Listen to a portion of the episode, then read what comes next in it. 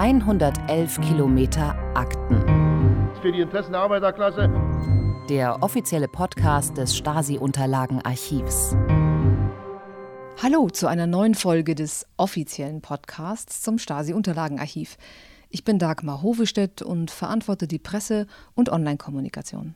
Und ich bin Maximilian Schönherr, Journalist und bereite gerade für das SWR 2 Archivradio ein Projekt über die operative Psychologie vor.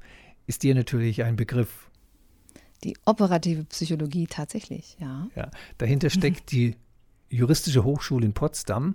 Ich glaube, die war so teilweise geheim, also niemand durfte wissen, was da passiert, aber alle wussten, dass es da war. Und die ja, wurde sie hat sich ja extra juristische Hochschule genannt, damit sie nicht ähm, MFS-Hochschule heißt. Also sie war so halb im öffentlichen Bereich, aber keiner sollte wissen, dass sie eigentlich zum MFS gehörte. Und ist eigentlich so ein bisschen entstanden aus dem Minderwertigkeitskomplex von Mielke. Mielke dachte, ich bin selber so ein Bauer, dass ich jetzt eigentlich mal eine Hochschule war. Also das darf man jetzt nicht offiziell so sagen, ist jetzt historisch nicht präzise, aber jedenfalls. Nee, aber ja es, es, entsprang schon dem Wunsch äh, der Arbeiterklasse. Schließlich waren am Anfang besonders viele Menschen ohne größere Vorbildung in das Ministerium gegangen, eine quasi äh, dem Anschein nach zumindest akademische Ausbildung zu geben und damit auch äh, die Arbeit der Geheimpolizei zu professionalisieren. Jedenfalls habe ich eine harmlose Anfrage bei deinem Archiv, bei eurem Archiv gestellt und bekam 130 Stunden zum Thema Psychologie offeriert, wovon ich dann zusammen mit Elke Steinbach vom Audiobereich im BSDU äh, in drei Tagen Arbeit gut 24 Stunden heraus destilliert habe. Die kommen dann im Archivradio auch. Ich wollte nur sagen, ich tauche immer wieder mal ins Stasi-Archiv ein und komme dann immer geläutert wieder heraus. Elke Steinbach beschließt im Übrigen jede unserer Podcast-Folgen mit einem Originalton aus dem Archiv, den sie ohne Wissen über den Inhalt dieses augenblicklichen Podcasts aussucht. Wollen wir vom heutigen schon was verraten?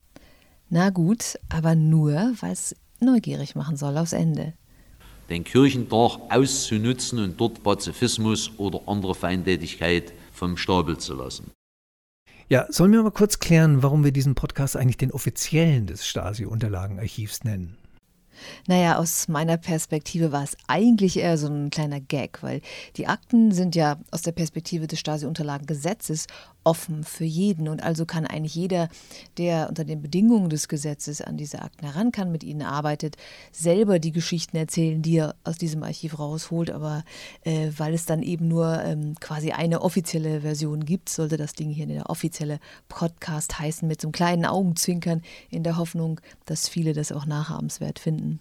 Ja, aber mit der Rückendeckung des Bundesbeauftragten und mit dir als Co-Host ist es aber tatsächlich schon irgendwas Offizielles. Das merke ich auch bei der Arbeit an diesem Podcast, wenn ich Gespräche und auch das heutige mit einem Hintergrundwissen, aber eher spontan und aus dem Bauch heraus angehe, schleichen sich natürlich Ungenauigkeiten ein und die hörst du sofort und dir fallen auch zu jedem Spezialthema weitere Gesprächspartner ein, die, weil du den Laden einfach gut kennst und die können wir dann vielleicht in zukünftigen Podcasts auch dann einsetzen. Und der heutige ist im Büro direkt neben, unter, über dir? direkt über mir, noch im achten Stock. Das ist nämlich unser Justiziar. Äh, das hat mich schon gewundert, das war ja dein Wunsch, ähm, sich mit ihm mal zu treffen. Was hat dich eigentlich an unserem Justiziar so interessiert? Also, weil ich mich mit Juristerei überhaupt nicht auskenne und äh, die Juristen in den großen Behörden, wie auch im öffentlichen rechtlichen Rundfunk, wo ich quasi zu Hause bin, in der Regel nicht nach außen treten. Die sind ja nie in der Presse. Die halten auch nur ungern und sehr selten Vorträge. Aber sie wissen sehr, sehr viel und tief aus dem Inneren. Und von Günter Bormann, eurem Justiziar, kannte ich tatsächlich einen kleinen Aufsatz über die Kriminalität von Staaten. Als Nicht-Jurist hatte ich das Wort Staatskriminalität noch nie gehört. Du? Na, man kann ja nicht in diesem Archiv arbeiten, ohne äh, mit dem Wort in Berührung zu kommen. Aber ich habe mich auch in den letzten Jahren verstärkt nochmal um den internationalen Kontext äh, von Aufarbeitung von Unrecht und der Rolle von Archiven darin beschäftigt. Und dann kommt man da gar nicht äh, ähm, sozusagen ohne diesen Begriff aus, weil es sich ja immer um von Staatswegen begangene Kriminalität, also um State Crimes handelt. Und das äh, ist schon ein bisschen schwieriger, das in eine Reihe zu stellen, weil das immer sehr unterschiedliche Intensitäten von Gewalt und Unrecht sind. Aber aus dieser internationalen Rechtslehre geht es eben um State Crimes, wenn es zum Beispiel um die Ahndung von Genozid geht oder auch die Repression in Militärdiktaturen, wenn Menschen verschwunden werden, ne, Desaparecidos in Lateinamerika oder eben auch das Unrecht kommunistischer Diktaturen anzugehen, dann ist in diesen Systemen immanent Unrecht eingebaut, die Verletzung, die systematische Verletzung von Menschenrechten. Und das ist ja eine eher äh, philosophische und systemimmanente Frage, dass das eingebaut ist. Und deswegen ist eben der Begriff Staatskriminalität, von Staatswegen begangene Kriminalität, äh, in diesen äh, übergeordneten Kontexten ganz normal oder üblich. Aber wir kommen jetzt zum äh, Justiziar des mhm. BSTU. Und da gibt es äh, online, glaube ich, auch einen Kurzvortrag von diesem Günter Bormann, so heißt er, mhm. wo es um das mühsame Zusammensetzung zerrissener Stasi-Zettel ging. Damit fange ich auch, das fing ich das Gespräch äh, mit ihm auch an. Hast du da, das auch miterlebt? Ich habe das nicht persönlich miterlebt, sondern wir haben bis heute ja ähm, etliche Tausende und Tausende von Säcken mit zerrissenen Unterlagen. Das sind nicht immer nur Zettel, sondern richtige Unterlagen. Naja, bis heute weit. Äh, wir haben immer noch ungefähr 15.000 in einer Größenordnung äh, an Säcken mit äh, wirklich von Hand zerrissenen Unterlagen, die die Stasi vernichten wollte, durch Prozesse wie Verbrennen oder auch vor allen Dingen Verkollern, also mit Wasser versetzen und damit wirklich zerstören und unleserlich machen. Und äh, diese äh, äh, größere Menge an vernichtetem aber eben noch erhaltenem Material oder zerrissenem und noch erhaltenem Material stammt aus der friedlichen Revolution äh, und weist schon darauf hin, dass die Stasi vernichten wollte, äh, Unterlagen, die sie besonders äh, in die äh, Bredouille bringen. Aber da gehören auch, das haben wir in einer neueren Untersuchung festgestellt, Unterlagen mit dazu, die sie sowieso regelmäßiger auch aus dem Verkehr gezogen hat. Auch die Stasi hatte Platzprobleme oder Dinge in mehrfachen Kopien und äh, musste sich von Sachen befreien. Tatsächlich aber ist in der friedlichen Revolution in sehr starkem Maße vernichtet worden, eben um die Unterlagen, die man dann auch als Belege für Menschenrechtsverletzungen sehen könnte, zur Seite zu bringen. Und Günter Bormann ist ja schon sehr lange bei uns beschäftigt, das wird man auch erfahren. Deswegen hat er sich auch in vielen Zusammenhängen schon mal eingebracht und äh, da die Geschichte der, des Zusammensetzens dieser zerrissenen Unterlagen erklärt. Und die haben wir in den 90er Jahren, in der Mitte der 90er Jahre unter Anleitung unserer Archivare äh, nach Zirndorf verlagert, zu einer kleinen Gruppe an Bundesbediensteten, die dort in einem Migrationsbehörde waren, die aber einen Überhang hatte von Mitarbeitern. Das erklärt er noch ein bisschen genauer. Und ich finde das ganz witzig. Er hat da sozusagen gesagt, wir hätten uns eine eigene Konkurrenz geschaffen, aber natürlich waren die äh, auch dem Stasi-Unterlagengesetz verpflichtet und haben das im Rahmen unserer archivischen Tätigkeit quasi unterstützend für uns gemacht. Zirndorf, Mittelfranken. In das hört sich so an, als äh, würde da bei dir ein paar Heimatglocken klingen. Ja, nicht ganz, aber fast, ja. ähm, ja, also kann ich nur sagen, sage noch einer, Juristen sind dröge. Ne? Also Vorhang auf für euer Gespräch. Gut, stellen Sie sich vielleicht gerade mal vor, was Sie tun und welche, was Ihre Funktion ist. Ja, schönen guten Tag. Mein Name ist Günter Bormann. Ich bin Jurist beim Bundesbeauftragten für die Stasi-Unterlagen. Ich arbeite seit 1993 bei dieser Behörde, also sozusagen im Jahr zwei der Akteneinsicht habe ich hier in dieser doch spannenden und sehr besonderen Behörde angefangen. Ich komme aus dem Westen, das muss man gleich dazu sagen. 90 Prozent oder mehr Mitarbeiter sind hier aus dem Osten. Ähm, ich gehöre halt zu den juristischen Spezialisten, bei denen man zu Recht sagte, man braucht auch ein bisschen juristische äh, Kompetenz für diese Behörde. Und äh, ich kann auch nur sagen, jetzt fast 30 Jahre später, das war eine gute und richtige Entscheidung und eine ganz äh, spannende Tätigkeit. Okay, ich möchte mal etwas fragen, was ich bis vorgestern noch nie gehört hatte, nämlich Zirndorfer Schnipsel. Sie haben äh, 2006, und das Internet vergisst ja so schlecht, äh, einen Vortrag gehalten in Frankfurt an der Oder. Das ist weit weg von Zirndorf bei Nürnberg. Äh, worum ging es da bei den Zirndorfer Schnipseln und wie geht es den Zirndorfer Schnipseln heute, falls Sie das als Jurist noch verfolgt haben? Ja, also das habe ich von Anfang an verfolgt. Also wer unser Archiv besucht, der stieß ja auf einen Raum, den nannten wir den Kupferkessel. Im Kupferkessel lagen ungefähr 15.000 äh, braune Papiersäcke. Und in diesen geheimnisvollen Papiersäcken äh, befanden sich Papierschnipsel von Stasi-Akten. Und äh, ich kann sagen, also von der ersten Stunde an haben wir natürlich uns sehr, sehr, sehr dafür interessiert, was sich in diesen Schnipseln befindet. ähm, weil das waren, hat sich herausgestellt, vernichtete Stasi-Unterlagen. Und das macht ja jeden neugierig, wenn die Stasi sich eine solche Mühe gegeben hat, eine solche Menge von Akten zu vernichten, äh, war natürlich die Frage, was stand in den Akten drin? Und von Anfang an haben wir überlegt, wie könnte man das irgendwie wieder lesbar machen. Am Anfang haben wir das mehr sporadisch überprüft. Manche Schnipsel waren ganz nachlässig zerrissen. Also ganze Stapel von Karteikarten waren nur einmal durchgerissen. Die konnte man natürlich ohne weiteres zusammensetzen. Ähm, aber dann gab es natürlich auch Schnitzel, Schnipsel, die kleinsten hatten etwa Daumengröße, also Fingernagel-Daumengröße. Äh, und äh, das hat uns natürlich neugierig gemacht. Und Zierndorf, das war eine interessante Situation. Ähm, in den 90er Jahren hatten wir so viel zu tun. Also die Akteneinsichtanträge haben sich ja bis zur Decke gestapelt. Von daher hatten wir eigentlich überhaupt keine Ressourcen, uns jetzt auch noch um die Schnipsel zu kümmern.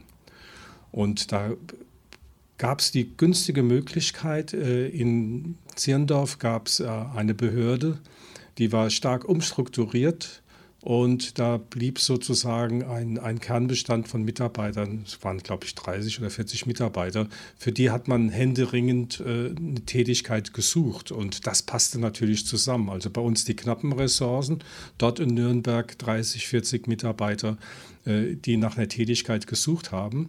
Und wir waren ja so großzügig und so nachlässig, haben gesagt, sollen doch die Zirndorfer mal probieren, diese Schnipsel zusammenzusetzen. Und äh, damals haben wir noch äh, solche Sachen ohne große Konzepte angefangen und haben gedacht, mal sehen, was da passiert. Und äh, ja, wir haben uns da eine ganz starke Konkurrenz geschaffen, sage ich mal einfach so ganz leger. Ähm, in Zirndorf, die haben tatsächlich erfolgreich geschafft, äh, im manuellen Verfahren sehr, sehr viele Schnipsel zusammenzusetzen. In den 90er Jahren waren ja die Stasi-Unterlagen äh, ein aktuelles und, und sehr beachtetes Thema in Medien. Äh, also hier die, die Stasi-Akten, die wir hier in Berlin und in den Außenstellen verwendet haben, waren mindestens drei, vier Mal in der Woche mit Schlagzeilen. Und diese winzige Gruppe in Zirndorf hat uns doch tatsächlich ernsthaft Konkurrenz gemacht, weil die natürlich äh, jetzt Schnipsel hatten, bei denen hatte die Stasi anscheinend großen Wert drauf äh, gelegt, die zu vernichten. Und äh, diese kleine Gruppe war dann zeitweise genauso oft in den Schlagzeilen wie wir. Also es kann natürlich auch sein, dass es völlig unwichtige Schnipsel waren, weil die Stasi-Mitarbeiter in ihren, ich stelle mir sie immer so dunkle Büros, äh, Untergeschoss oder was, äh, war es wahrscheinlich nicht, aber sch schnell dann noch 1989, 90 alles zerfetzt haben, was ihnen in die Hände kam. Das war nicht unbedingt das, das Brisanteste. Ja, man musste da schon die Spreu vom, vom Weizen trennen. Und bei der manuellen Rekonstruktion waren die Zirndorfer äh, also sehr erfolgreich, die Spreu vom Weizen zu trennen. Ich kann mich noch erinnern, dass die also einzelne Vorgänge ausgegraben haben oder hier genauer genommen zusammengesetzt, die wirklich auch unseren Blick auf die Stasi doch deutlich verfeinert haben. Also es gab erstmal die singulären Einzelfälle, die in Zirndorf rekonstruiert wurden. Also ein Bischof, der als EM gearbeitet hatte das war natürlich aus der Perspektive der Stasi ein ganz wichtiger EM-Fall, der aus Blickwinkel der Stasi unbedingt vor der Offenlegung geschützt werden sollte. Und die Kollegen in Zirndorf haben es geschafft, äh, diese EM-Akte wieder zusammenzusetzen. Das ist nur ein kleines Beispiel. Kennen wir den Namen von dem Bischof noch? Ah, das kann ich im Moment, kann ich mich da gar nicht mehr erinnern. Also das war eine spannende Sache. Ja, ich möchte nur mal kurz dazwischen fragen. Haben Sie, den, ja? Sie haben ja von den, von den äh, Plastiktüten geredet. Äh, Papiersäcken. Papiersäcken. 15.000 Papiersäcke. Genau. Haben Sie denen die Papiersäcke tatsächlich nach Zirndorf äh, geschickt? Peu à peu, peu à peu. Das ist ja so eine gewaltige Menge, 15.000 Säcke. Äh, selbst wir hatten, selbst wir hatten Schwierigkeiten, die sachgerecht unterzubringen. Wir haben die auch mehrfach verlagert, mal in den Außenstellen ausgelagert. Wir brauchten ja auch Platz für unsere Akten und äh, unsere Rekonstruktion. Ja klar, aber es ist ja so ein bisschen geheim. Ne? Also es darf ja nicht jeder diese Schnipsel sehen. Ne? Die, also die mussten ja, das Verträge war ein, haben. Ne? Ja, es gab ja auch den ganz äh, verrückten Vorschlag, man, man, schickt die Schnipsel nach China und die sollen die dann in Handarbeit rekonstruieren. Das wäre natürlich aus datenschutzrechtlichen Gründen und auch aus politischen Erwägungen gänzlich unmöglich gewesen. Ja, die hätten es ja nicht lesen also, können. Ja, das wäre natürlich ein Sicherheitsfaktor gewesen, hat unser Datenschutzbeauftragter auch gesagt, aber wir können ja nicht ausschließen, es gibt auch Chinesen, die Deutsch sprechen. Also äh, aus Geheimhaltungsgründen wurden die natürlich in kleinen Mengen nach äh, Zierendorf gebracht. Dort äh, war auch ein Mitarbeiter von uns tätig, der darauf geachtet, äh, ge äh, darauf geachtet hat, dass die vor allem die rekonstruierten Unterlagen strikt und streng vertraulich gehandhabt werden und nach den strikten Vorschriften des Stasi-Unterlagengesetzes verwendet werden. Mhm. Es waren ja nicht nur IMs, es waren ja auch Betroffene und Opfer, äh, deren Akten äh, vernichtet wurden. Äh, also diese Akten mussten natürlich insgesamt äh, äh, gesichert sein und äh, erst nach den, nach den Verfahren, die das Stasi-Unterlagengesetz dafür bietet, konnten die zugänglich gemacht werden. War für Sie was Interessantes dabei? Die spannendste Sache waren die Akten zur Gruppe Förster. Das klingt ja jetzt äh, ganz, ganz unverfänglich. Und es hat sich herausgestellt, die Gruppe Förster war eine geheime Tarnorganisation der Stasi, doppelt und dreifach abgesichert nach Stasi-Grundsätzen. Das war eine Organisation im Westen, mit Mitarbeitern aus dem Westen, die im Spannungsfall sozusagen hinter der Front, hinter den Linien äh, mit Sabotageakten äh, tätig werden sollten. Also diese Gruppe Förster wurde eigentlich nur in diesen Unterlagen gefunden. Hier in Berlin, in unseren Unterlagen, haben wir weder Karteikarten noch Hinweise noch Konzepte gefunden, dass es diese Gruppe überhaupt gab. Und das war natürlich äh, einer der, der, größten Sensationen, die sich aus diesen Schnipseln ergeben hat. Die ganze äh, Tarnorganisation im Westen, äh, deren Nachweise nur als Schnipsel überliefert wurden. Führte das zu Strafprozessen? Strafprozess ist ja ein ganz verzicktes Thema, äh, ganz verzicktes Thema. Ähm, der, die, der, Nachweis der Schuld ist ja jetzt allein mit Papierunterlagen äh, nicht zu führen. Sprechen wir gleich also, noch ausführlich, ich will nur den ja. Förster abschließen. Ja, also da wir das, äh, diese Unterlagen wurden nach dem Stasi-Unterlagengesetz verwendet für Überprüfung, für Auskünfte an Forscher und, und Mädchen, an Antragsteller. Und es gab auch einige Mitglieder der Gruppe Förster, die sich dagegen gewehrt haben, äh, als Mitglieder bezeichnet zu werden. Da haben wir auch ein oder zwei Prozesse leider tatsächlich verloren, weil die Gerichte sagen, naja, die Stasi-Unterlagen, das ist ja doch sehr, ein sehr schillernder Aktenbestand.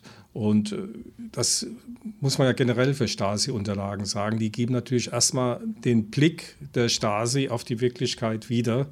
Und äh, das Einzelmitglied, das dann in den Unterlagen genannt wurde, konnte ja sagen, na, ich war, war mir gar nicht bewusst, dass das so eine Organisation war. Ich wurde gar nicht so angesprochen. Ich war, bin wahrscheinlich nur aus formalen Gründen dort geführt worden. Ich war nur eine sogenannte Kontaktperson. Das heißt, ich wurde in dieser Gruppe geführt, ohne dass ich tatsächlich Mitglied war. Kann man alles nicht ausschließen.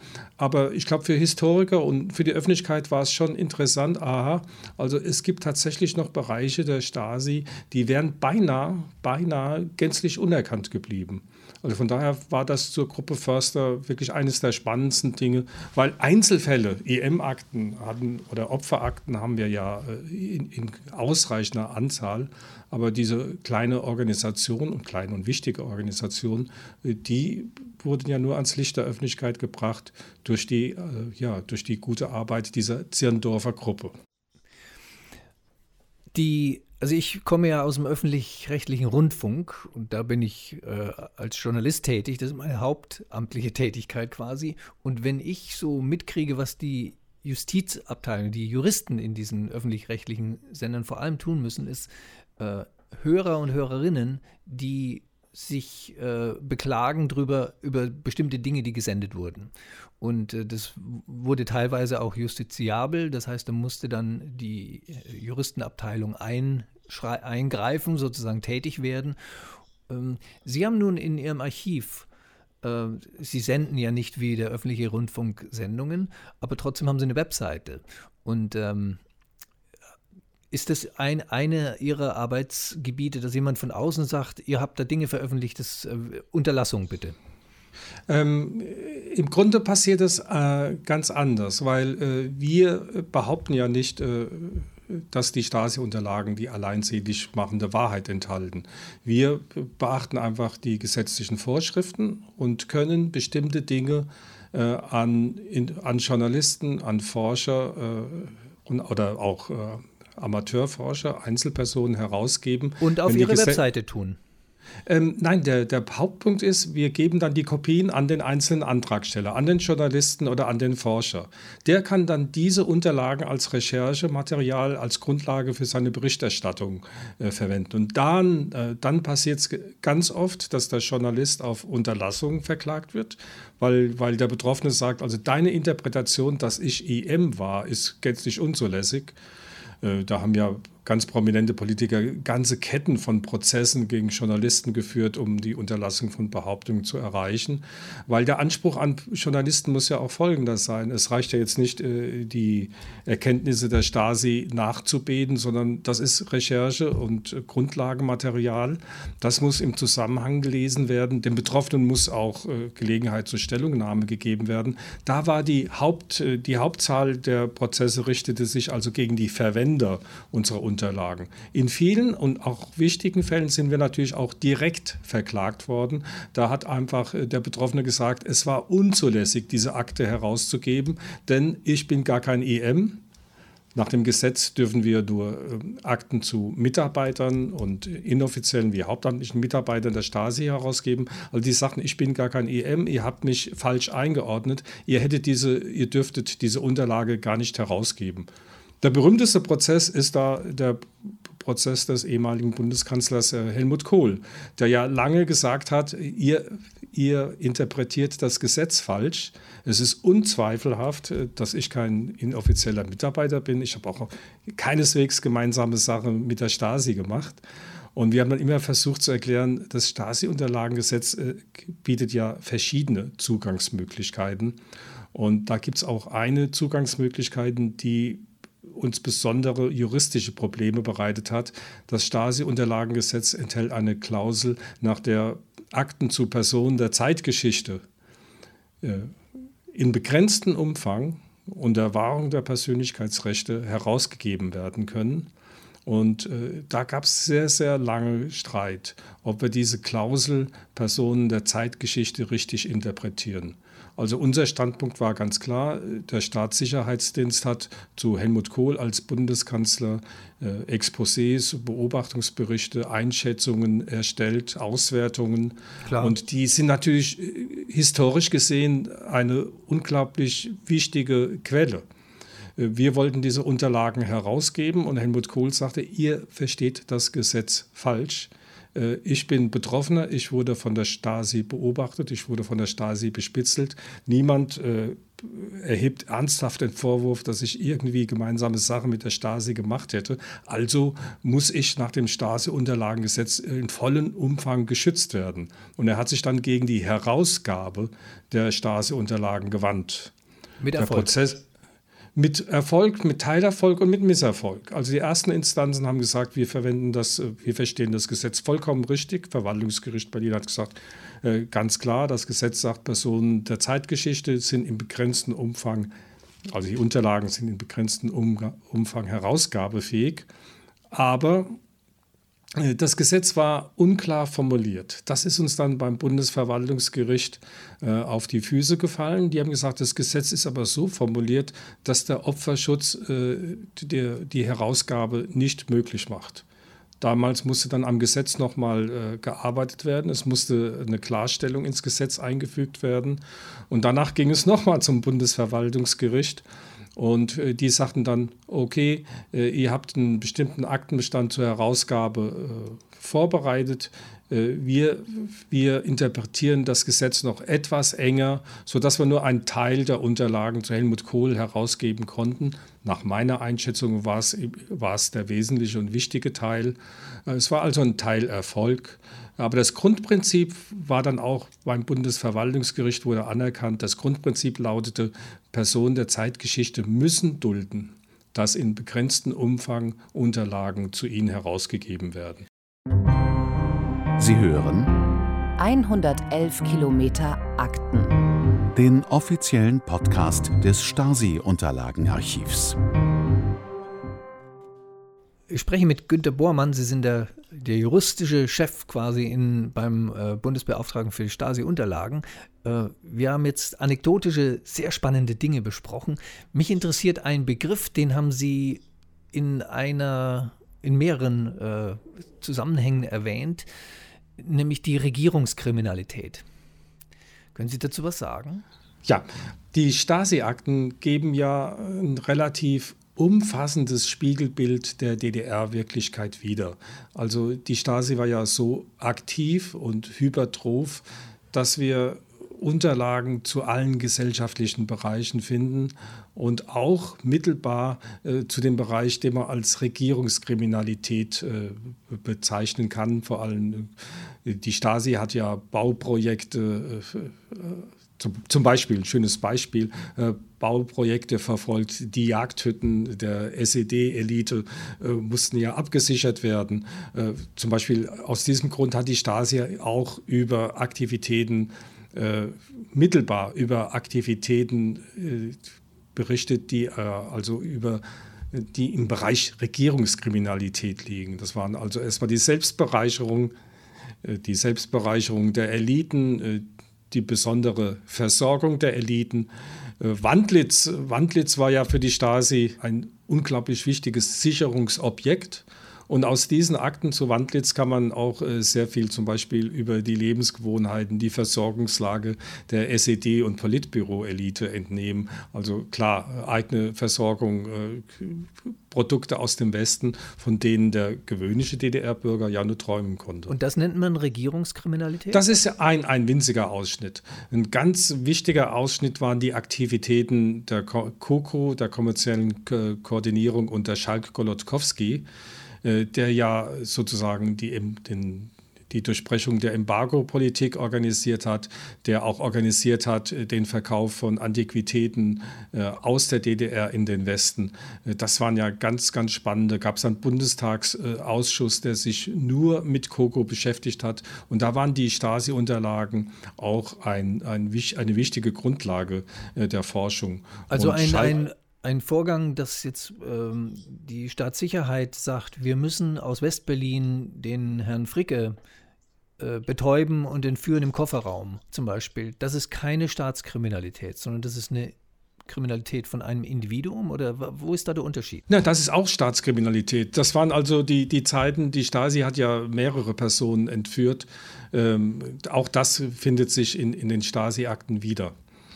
Also, also Regierungskriminalität. Ja, ja, das ist Regierungskriminalität auch. Also, also, also wenn man die, das Individuum nicht packen kann, was quasi, aber das Strafgesetz geht doch eigentlich immer auf Individuen. Also ich hau jemandem eine auf den Kopf, dann bin ich der Täter und mein Opfer hat eine auf den Kopf bekommen.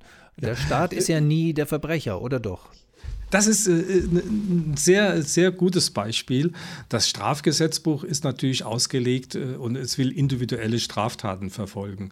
Also das Strafgesetzbuch kann wunderbar äh, Taten beschreiben und strafbar machen, die auf der individuellen Ebene liegen. Und also deswegen hat man auch zum Beispiel Erpressung, den, genau. ja, Erpressung, Nötigung, Freiheitsberaubung, alles das sind Delikte im Strafgesetzbuch, die auf individuelle individueller Ebene einfach nachzuweisen sind.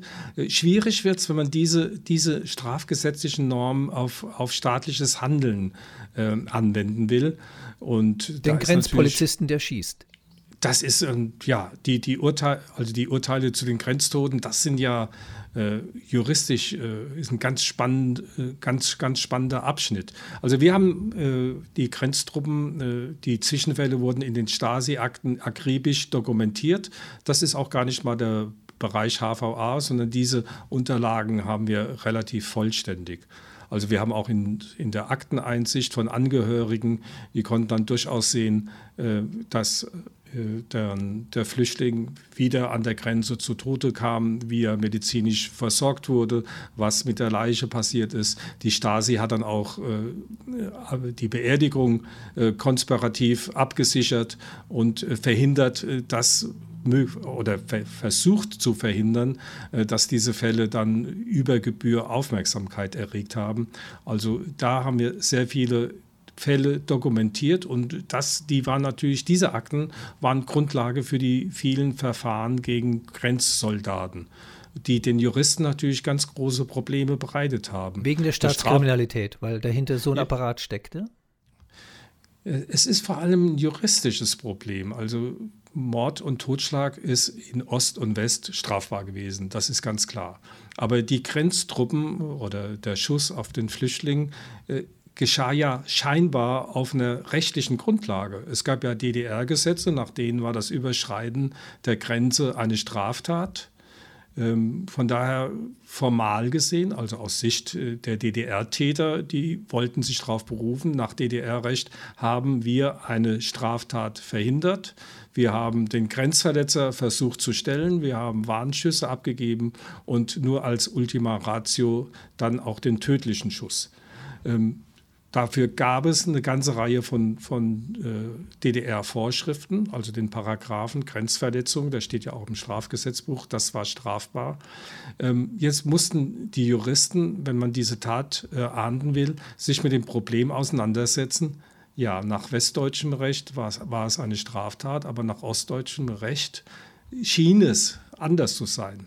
Und da Wie gibt es ja quasi in, in einem rechtsstaatlichen ähm, System die Ansage, wenn unter einem anderen System zu einer anderen Zeit ein Gesetz war, dass wir jetzt niemanden bestrafen können, nur weil sich das Gesetz geändert hat. Dafür gibt es ja. einen Fachausdruck bei Ihnen. Ne? Ja, also nulla pöne sine lega, also keine, keine Strafe ohne eine gesetzliche Grundlage. Also der DDR-Grenzposten beruft sich darauf, ich habe ein, eine Straftat verhindert und jetzt müssen die Juristen äh, begründen, warum war das auch aus DDR-Sicht eine Straftat. Und das ist ja ganz schwierig.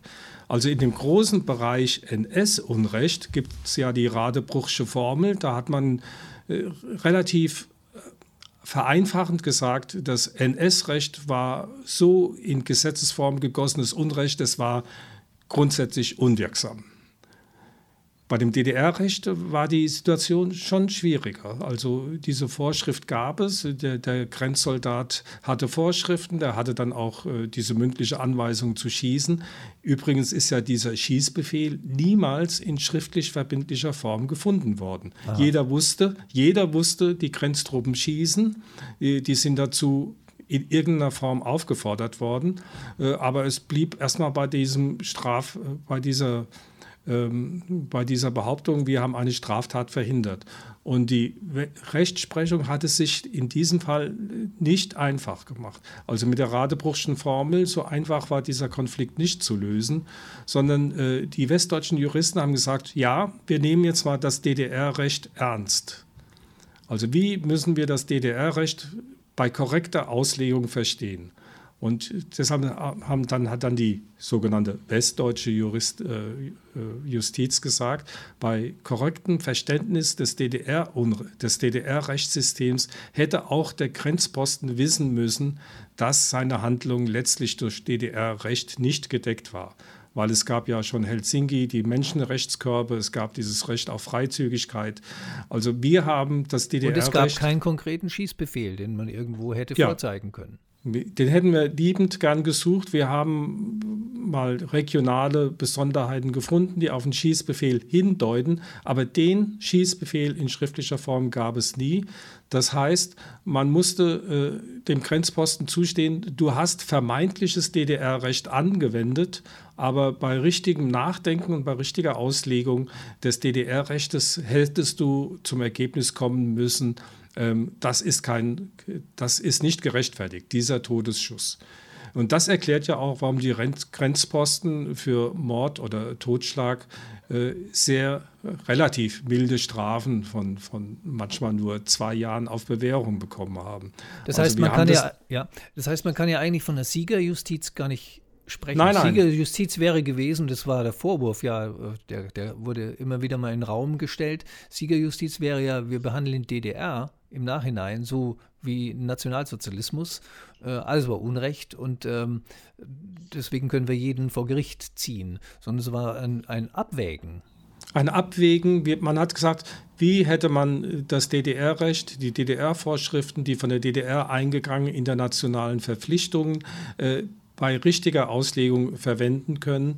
Und das führte eben dazu, dass für die einfachen Grenzposten relativ milde Strafen äh, zum Vorschein kamen. Und die, das berühmteste Urteil ist ja gegen Egon Krenz, äh, weil der für das Grenzregime verantwortlich war, war eine langjährige Freiheitsstrafe von vier Jahren.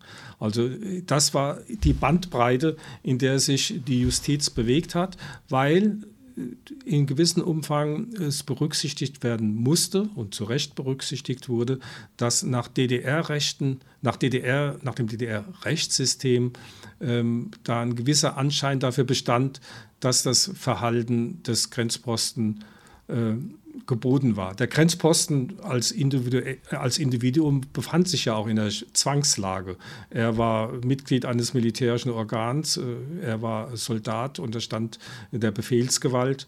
Und das erklärt, warum man dann zu den, finde ich, angemessenen Urteilen gekommen ist. Aber es war eine, eine recht schwierige juristische Gratwanderung, die auch bis zum Schluss äh, umstritten war. Und ist heute im Prinzip alles abgeschlossen? Ist heute abgeschlossen. Das war auch ein Bereich, bei dem die Stasi-Unterlagen einen wichtigen Beitrag äh, ge geboten haben. In vielen Fällen hat sich ja auch, äh, also in, viel, in manchen Fällen hat sich auch herausgestellt, äh, gestellt, der Grenzposten hat die Befehlslage überschritten. Also statt Warnschüssen äh, mit Dauerfeuer auf den Flüchtling gehalten. Es wurden Flüchtlinge äh, getötet, die sich, die schon äh, verhaftet waren. Also das wurde dann alles berücksichtigt und hat dann zu sehr differenzierten und dem Einzelfall angemessenen Urteilen geführt.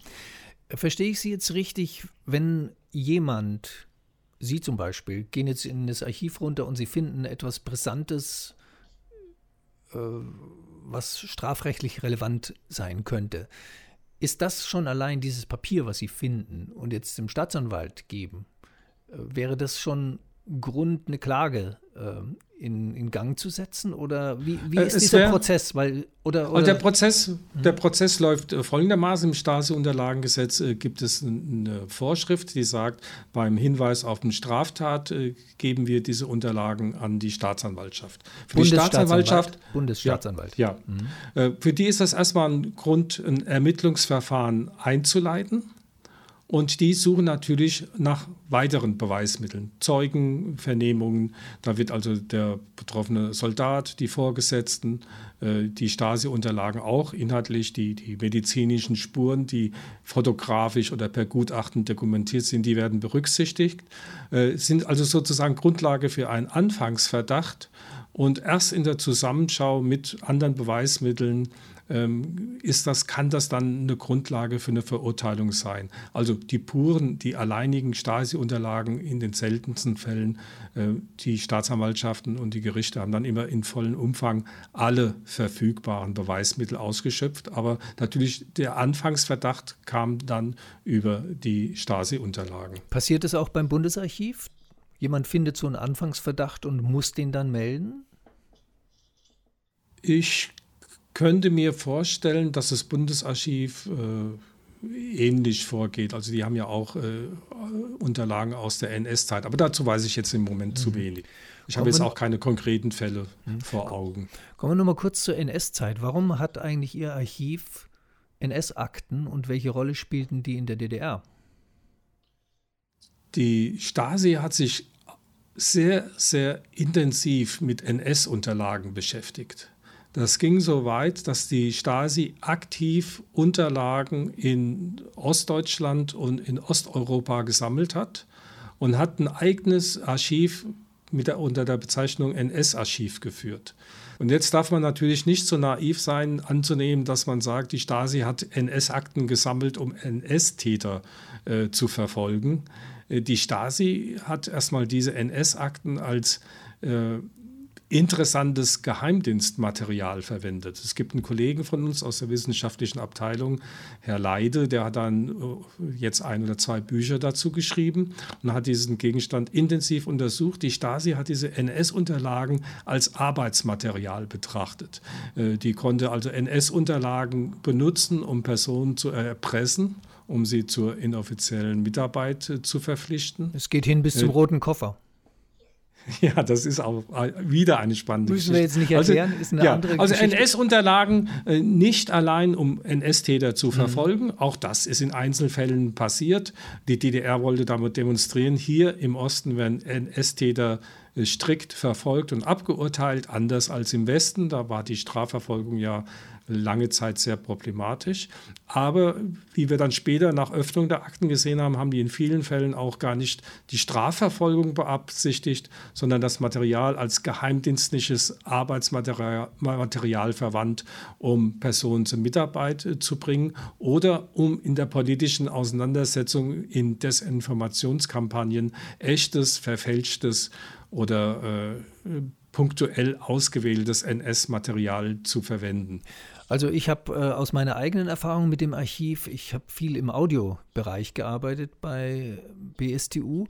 Äh, ich, die Strafprozesse in den 1950er Jahren oder frühen 1960er Jahren hatten immer als ein Angelpunkt das Argument, der Angeklagte war Parteimitglied in der NS, NSDAP oder er hat einen sowjetischen Soldaten erschossen und solche Dinge. Das fand man wahrscheinlich dann genau in diesem Archiv, von dem Sie gerade geredet haben. Also es war quasi ein, ein Mittel, um, damit war eine Vor Verurteilung quasi schon geschehen. Das heißt, man hat diese NS-Zeit als sehr, sehr wichtig genommen für die Urteilsfindung letzten Endes. In den Prozessen ging es nie um NS-Verbrechen, sondern es ging darum, dass äh, zum Beispiel ein äh, Herr Prädel, ein Dachdecker, hat eine Scheune angezündet und äh, man wollte ihn deswegen verurteilen. Man hat ihn dann auch hingerichtet, aber ähm, also Todesurteil und Hinrichtung.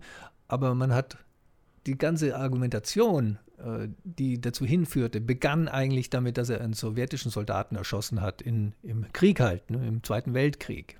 Also das meine ich eher. Nicht die ja. Verfolgung. Die DDR hat ja tendenziell gesagt, äh, wir haben gar keine Nationalsozialisten, sind ja alle in der BRD. Ja, also das äh, kann ich jetzt speziell äh, dazu jetzt äh, nicht sagen. Ja, aber ähm, ich habe es ja gesagt. Ja, ich weiß es ja, ja zufällig mit den Prozessen und das war ganz häufig der Fall.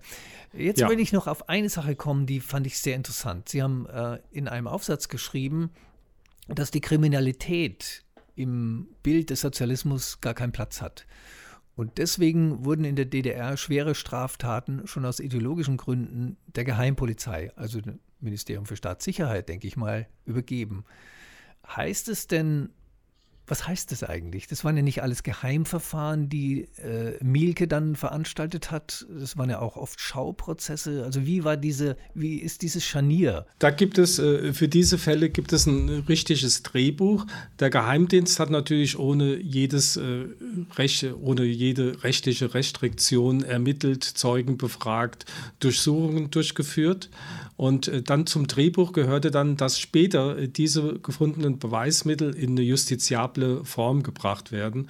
Also wenn man sich zum Beispiel jetzt diese äh, NS-Verfahren anguckt, die Vernehmungen sind außerordentlich detailliert und korrekt geführt und korrekt niedergeschrieben. Also das ist das Endprodukt, also die Akte, die dann für die Strafverfolgung übergeben wird, die sieht vorbildlich aus. Ähm, aber das, was hinter den Kulissen passiert, das, das ist das Interessante an, an diesen Stasi-Akten. Äh, das ist natürlich dann ein, ein weiteres Bild. Also die, die DDR-Presse hat quasi nie gesagt, hier war ein Schwerkrimineller äh, vor Gericht, weil das dürfte ja im Sozialismus nicht vorkommen. Oder wie, wie wurde das, wie, wo da, kam das in der Gesellschaft an? Äh, wir haben mal in den 90er Jahren ein, ein Forschungsprojekt zu Rechtsextremen in der DDR durchgeführt. Äh, das ist natürlich ein Paradebeispiel dafür. Nach Ansicht äh, der Staatssicherheit und der herrschenden Partei äh, fehlt natürlich für den Nationalsozialismus in der DDR jede Grundlage.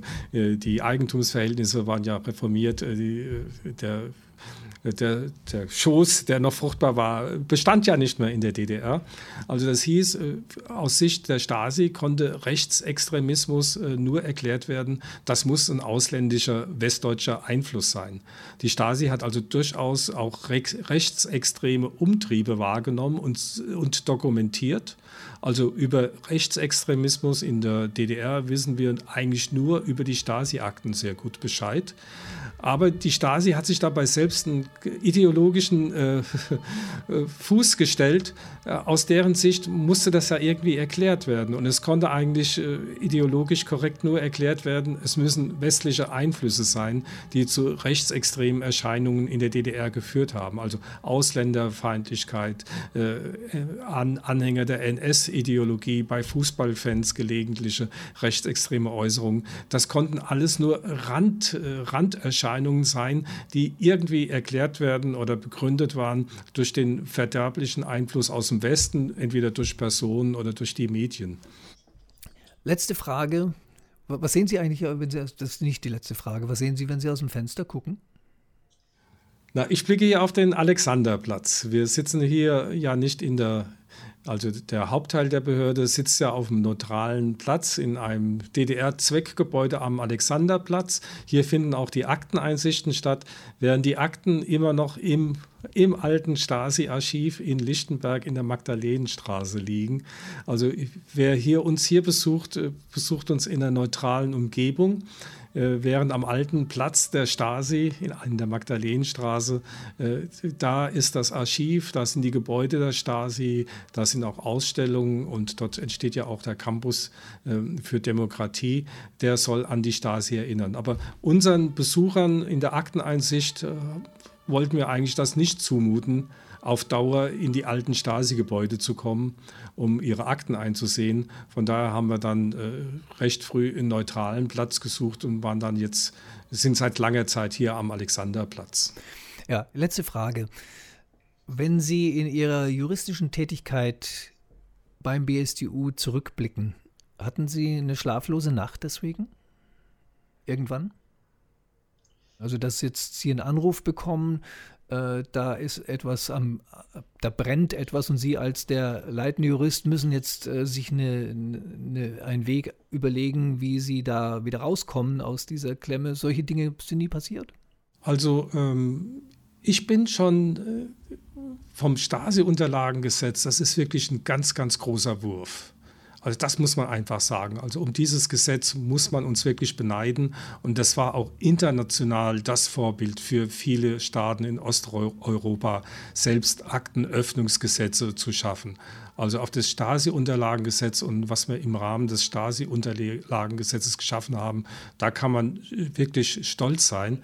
Haben Sie was an dem mitgearbeitet? Wir haben an den Reformen äh, mitgearbeitet, zum Beispiel nach dem ersten Kohl-Urteil, als unser Gericht sagte, euer Gesetz ist nicht sorgfältig genug, nicht differenziert genug.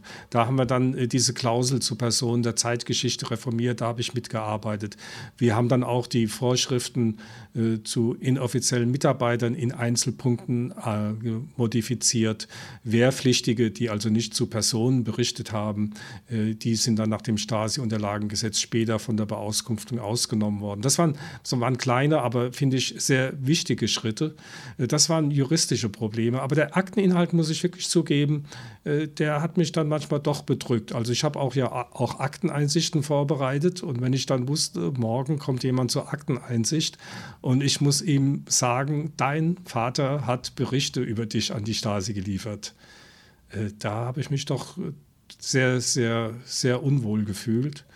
Und ich war auch immer wieder überrascht, mit welcher emotionalen Stärke viele Leser ihrer Akten äh, das ertragen haben. Wir sind ja die ersten Ansprechpartner. Derjenige kommt zu uns, sieht seine Stasi-Akte und der erste Ansprechpartner, ob man will oder nicht, ist ja derjenige, der die Akten vorbereitet hat. Äh, der hört dann, ja, hier, das hätte ich nicht gedacht. Mein eigener Vater hat zu mir berichtet oder mein Onkel oder meine Verwandten oder ein guter Freund. Also da hatte man doch im Vorfeld manchmal doch ein sehr bedrückendes Gefühl, weil wenn man dann das Vorgespräch zur Akteneinsicht führt, äh, man muss ja auch den, den Leser dann in gewisser Weise einstimmen, was er dann erlebt. Ja. Ja, ja. das ist ja das Vorgespräch. Stasi-Akten sind ja in einer eigenen Sprache und Sichtweise geschrieben. Wir erläutern dann kurz, wie man Stasi-Akten lesen muss. Und erstaunlicherweise, jeder, der seine Stasi-Akte liest, bekommt ja auch ein Wörterbuch der Stasi, damit er diese Begriffe äh, zersetzende Maßnahme, operative Kombination, ähm, feindlich, feindliche äh, Tätigkeit, damit er das überhaupt verstehen kann. Und das ist ja auch ein starkes Stück, also eine eigene Fach Fachsprache der Stasi, die auch erstmal in die Alltagssprache übersetzt werden muss. Aber ich muss sagen, viele Leser haben das äh, sehr gut geschafft, die Akten zu verstehen. Wir schließen jetzt ab. In den 1980ern übrigens, ich habe auch in einer New Wave Band gespielt. Ähm, ich habe komponiert und war der Sänger und der Keyboarder. Was haben Sie gemacht? Ich war der Gitarrist. Äh, aus der Sicht der Band war ich ein schnöder Instrumentalist. Äh, die guten systemkritischen Texte hat unser charismatischer Sänger gemacht und äh, ich wurde als Gitarrist immer nur ermahnt, spiel bitte nicht so laut. Was hatten Sie für eine Gitarre? Fender Stratocaster. Und mit dem Fender Verstärker? Vox AC30, der Klassiker. Haben Sie den noch? Natürlich. Baujahr 66, der Vox AC30, er läuft so gut wie am ersten Tag. Und der Stratocaster hat welche Farbe? Er ist eine schwarze Stratocaster aus den 80ern mit dem, mit dem breiten Hals und dem breiten Kopfstück. Und, und wann haben Sie die Seiten das, letzte Mal ausgewechselt? Ja, alle drei Monate. Oh, schick. Ich. Vielen Dank für das Gespräch, Günter Bohrmann von BSDU. Jetzt gehen wir weiter zu einem O-Ton aus dem Audiobereich des BSTU und der wird vorgestellt von Elke Steinbach. Mein Name ist Elke Steinbach. Ich kümmere mich als Dokumentarin um die Audioüberlieferung des MFS. Wir hören heute einen Ausschnitt aus einer Sitzung äh, der zentralen Parteileitung der Bezirksverwaltung Dresden. Die fand im Juni 1983 statt und man hört den langjährigen Leiter der Bezirksverwaltung Dresden, Horst Böhm. Und der spricht über Vorbereitungen und Verhaltensmaßnahmen zum Kirchentag, der in dem Jahr stattfindet, anlässlich des 500. Geburtstages von Martin Luther. Und man merkt deutlich, dass er Bauchschmerzen dabei hat. Alle Diensteinheiten, ich sage bewusst alle Diensteinheiten, machen zurzeit eine sehr fleißige Arbeit in Vorbereitung der Sicherungsmaßnahmen Kirchentag genossen. Wir haben also gestern die Strategie festgelegt, wir werden noch mit der Volkspolizei noch mal reden. Die Hauptfrage ist, dass es hier keinen politischen Banditen oder Querulanten oder Dummköpfen gelingt, den Kirchentag auszunutzen und dort ihren Pazifismus oder andere Feindtätigkeit vom Stapel zu lassen. Es geht also nicht so sehr um die Veranstaltungen des Kirchentages schlechthin, die finden im großen Garten und am Hygienemuseum und in den Kirchen statt. Das ist die eine Seite. Da wird es auch ein paar Dinge geben, die uns nicht schmecken.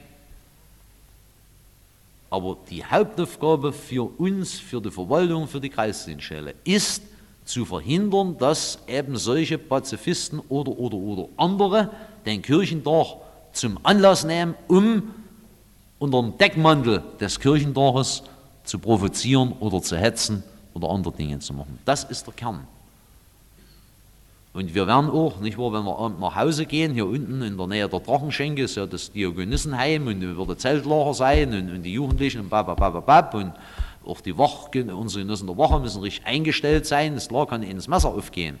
Hängt eine weiße Fahne hausen und großes Zeltlager werden die, das ist ihr Gelände, Genossen.